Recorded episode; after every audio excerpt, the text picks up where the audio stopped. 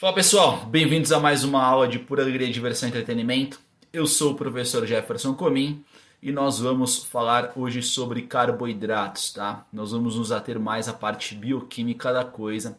A gente não vai falar quanto que você tem que comer de carboidrato. Ah, mas eu treino. Problema Ah, e daí que você treina? A gente não vai falar sobre isso agora. A gente vai falar mais da parte bioquímica da coisa. Tudo bem? Não esquece de se inscrever e também já deixar seu joinha que eu sei que você é muito esquecido. Aí depois se você assistiu o vídeo e não curtiu, você vai lá e tira o seu joinha, beleza? Então vamos nessa.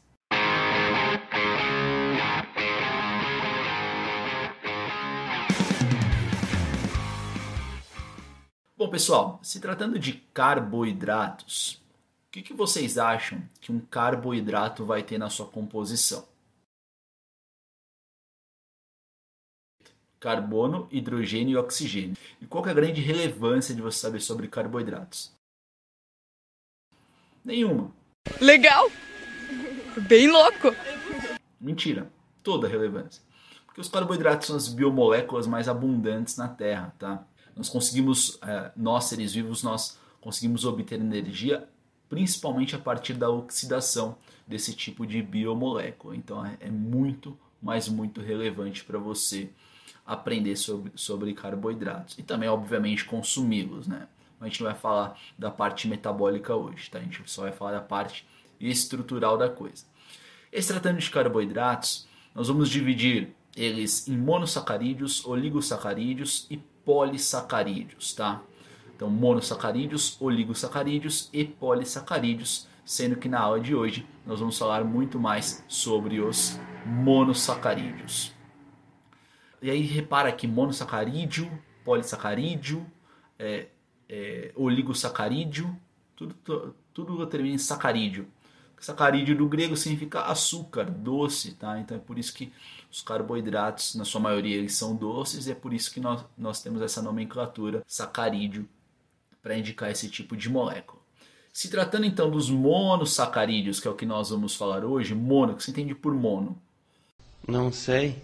Perfeito, você entende um, né? Uma única molécula. Então, uma, um, um único sacarídeo, uma única molécula. Se tratando dos monossacarídeos, que são os monômeros, eu expliquei isso lá na aula de proteína para vocês, na primeira aula de proteína. Se tratando dos monossacarídeos, nós podemos dividir eles em aldoses e também podemos dividir eles em cetoses. Então, de novo, nós podemos dividir os monossacarídeos em aldoses e cetoses. E quando nós olhamos a estrutura química de um carboidrato, obviamente já falei para vocês, nós vamos ter carbono, hidrogênio e oxigênio nesse carboidrato. Quando nós observamos a estrutura química desses carboidratos, nós vamos ver que os átomos dessas moléculas, eles interagem só através de ligações simples, isso numa estrutura linear, tá? Quando a gente olha aí uma estrutura linear, nós observamos os átomos é, interagindo através de ligações simples. Então, olha aí, um carbono interagindo com o outro, só através de ligações simples. Exceto um carbono que vai fazer uma dupla ligação com o oxigênio. Então, você vai ter todo mundo fazendo ligação simples e um carbono danadinho fazendo uma dupla ligação com o oxigênio. Quando você observar esse carbono fazendo uma dupla ligação com o oxigênio e esse carbono estiver em uma das extremidades desse carboidrato, nós vamos nos referir a esse cara como sendo uma aldose. Então, de novo, carbono fazendo dupla ligação com oxigênio e está em alguma das extremidades é uma aldose. Se por algum acaso esse carbono não estiver em alguma das extremidades, provavelmente vai estar no carbono 2, vai ser o carbono 2, nós vamos nos referir sendo uma cetose. Então, de novo, carbono fazendo dupla ligação com oxigênio está em uma das extremidades é uma aldose. Se, se não estiver nas extremidades, provavelmente vai estar no carbono 2, nós vamos nos referir como sendo uma cetose. Beleza? Isso daí acho que está bem simples para a gente continuar. Tá? Então nós temos aldoses e cetoses. Esse é um tipo de divisão que nós podemos atribuir aos carboidratos. Só que nós podemos também dividir esses carboidratos quanto à quantidade de carbonos, tá? Então a gente pode ter um carboidrato que tem 3 carbonos, pode ter um carboidrato que tem 6 carbonos, que tem 7 carbonos, que tem 4 carbonos, enfim. Bom, e qual que é essa divisão dos carboidratos quanto a, dos monossacarídeos, né? quanto à quantidade de carbonos, tá? É, nós podemos ter trioses. E uma triose, o que, que você acha? Quantos carbonos vai ter uma triose? Três? Três? Três? Perfeito, três carbonos, tá bom? Quantos carbonos vai ter uma tetrose? Eu nem pentei meu cabelo hoje, dá pra perceber, né? Não tava muito bom, tava meio ruim também, tava ruim. Agora parece que piorou. Vai ter quatro carbonos. Não me diga! Quantos carbonos vai ter uma pentose? Nossa, que sono. Quantos carbonos? Cinco.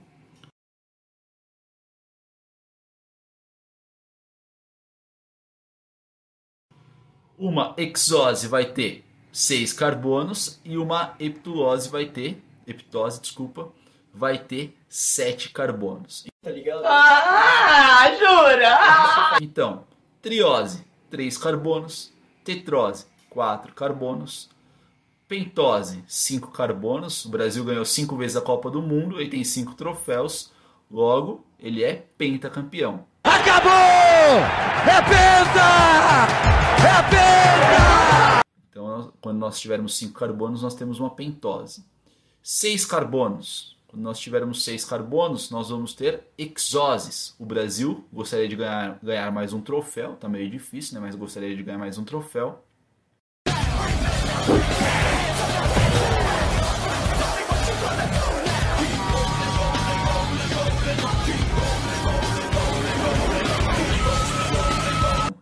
Hexacampeões, certo? Se nós tivermos é, um monossacarídeo com seis carbonos, nós temos uma hexose, tá? E a heptose seria um monossacarídeo com sete carbonos. Beleza? E aí olha aí na tela que eu vou dar alguns exemplos para vocês. Bom, nós temos lá um exemplo de um, de um monossacarídeo com três carbonos. Nós temos lá o D-gliceraldeído, tudo bem? Nós temos três carbonos. Com quatro carbonos, quem que nós temos com quatro carbonos para ilustrar para vocês? Nós temos a triose, olha lá, tem quatro carbonos apenas. Um açúcar, um monossacarídeo com cinco carbonos, nós temos a ribose, que nós conseguimos obter lá na via das pentoses, muito importante que a gente vai ver lá na frente. Nós temos a xilose também, nós temos a xilose também da via das pentoses, todo mundo com cinco carbonos. Com seis carbonos, nós temos a famosa glicose. Tá? Provavelmente você já ouviu falar de glicose, principalmente você já tomou, já passou das contas quando você encharcou demais, aí você teve que tomar glicose na veia. Nós temos a galactose também com seis carbonos. São exemplos de hexoses, porque tem seis carbonos. Nós temos também a frutose com seis carbonos, tá? Só que repara, na glicose e na galactose, aonde está a dupla ligação com o oxigênio e o carbono? Observa que está lá na extremidade da- da- das duas moléculas. Agora, quando nós observamos na frutose, aonde que está a dupla ligação com, entre carbono e oxigênio? Está no carbono 2. Então, pessoal, se está no carbono 2, é uma aldose ou uma cetose? Será uma cetose, tá? Não esqueça. Se não tiver dupla ligação nas extremidades, é uma cetose, tá? Se tiver nas extremidades, vai ser uma aldose. Bom, dando continuidade, a maioria dos monossacarídeos que contém mais carbonos, por exemplo, a glicose, galactose, que são hexoses e também a- até mesmo a frutose, nós não vamos encontrar nessa nesse formatinho bonitinho que o tio colocou aí para vocês. Tão fofinho. Então nós não vamos encontrar esses monossacarídeos aí nessa forma linear que está aí para vocês, tá? Na verdade, ela está na projeção de Fischer, que você con- consegue encontrar lá na forma D ou na forma L. Eu comentei um pouquinho para você com vocês lá na aula de monossacarídeos. Então observa aí, de desculpa, de aminoácidos sobre a projeção de Fischer. Então nós temos aí na forma D e na forma L, por exemplo, o gliceraldeído na forma D e também o gliceraldeído na forma L, tudo bem? Na forma D você consegue observar aí o carbono quiral, você consegue o carbono quiral, o carbono do meinho aí, tá? Você consegue observar ah, o, as hidroxilas, você consegue observar, consegue observar no carbono 3 hidroxidrogênios. Isso na forma D, todo mundo, tá todo mundo aí para o seu lado direito. Na forma L, a hidroxila passa lá para o lado esquerdo, dá uma olhada, tá? Então a gente falou um pouquinho disso na, é, na aula de aminoácidos sobre projeção de Fischer, tá? Você até consegue encontrar esses monossacarídeos com menos carbonos, como por exemplo o gliceraldeído, assim, tá? Agora, a maioria dos monossacarídeos nós vamos encontrá-los na forma cíclica, tá? Que é o que acontece, por exemplo, com a glicose, com a galactose, com a frutose também, beleza? Bom, observa que eu peguei aí essa glicose, D-glicose, tá? Nós vamos passar ela para a forma cíclica. A gente vai falar que ela vai formar aí como se fosse um anel de pirano, tá? Nós temos aí seis carbonos é, desculpe, é, nós temos seis carbonos no total nessa molécula, né? E cinco carbonos participando aí, fazendo o tal do anel de pirano. Então a glicose ela forma um anel de pirano. Então nós vamos nos referir a essa glicose como sendo uma glicopiranose. Eu não entendi o que ele falou. Só que essa glicopiranose ela pode apresentar é, uma posição diferente das hidroxilas e do hidrogênio no carbono 1. De maneira que nós falamos que existe o anômero alfa e o anômero beta. Tá? Então, quando nós observamos é, essa glicopiranose no anômero alfa, nós temos aí a hidroxila voltada para baixo, o hidrogênio voltado para cima, tudo isso no carbono 1, tudo bem? Quando nós observamos no anômero beta, essa hidroxila troca de lugar com o hidrogênio.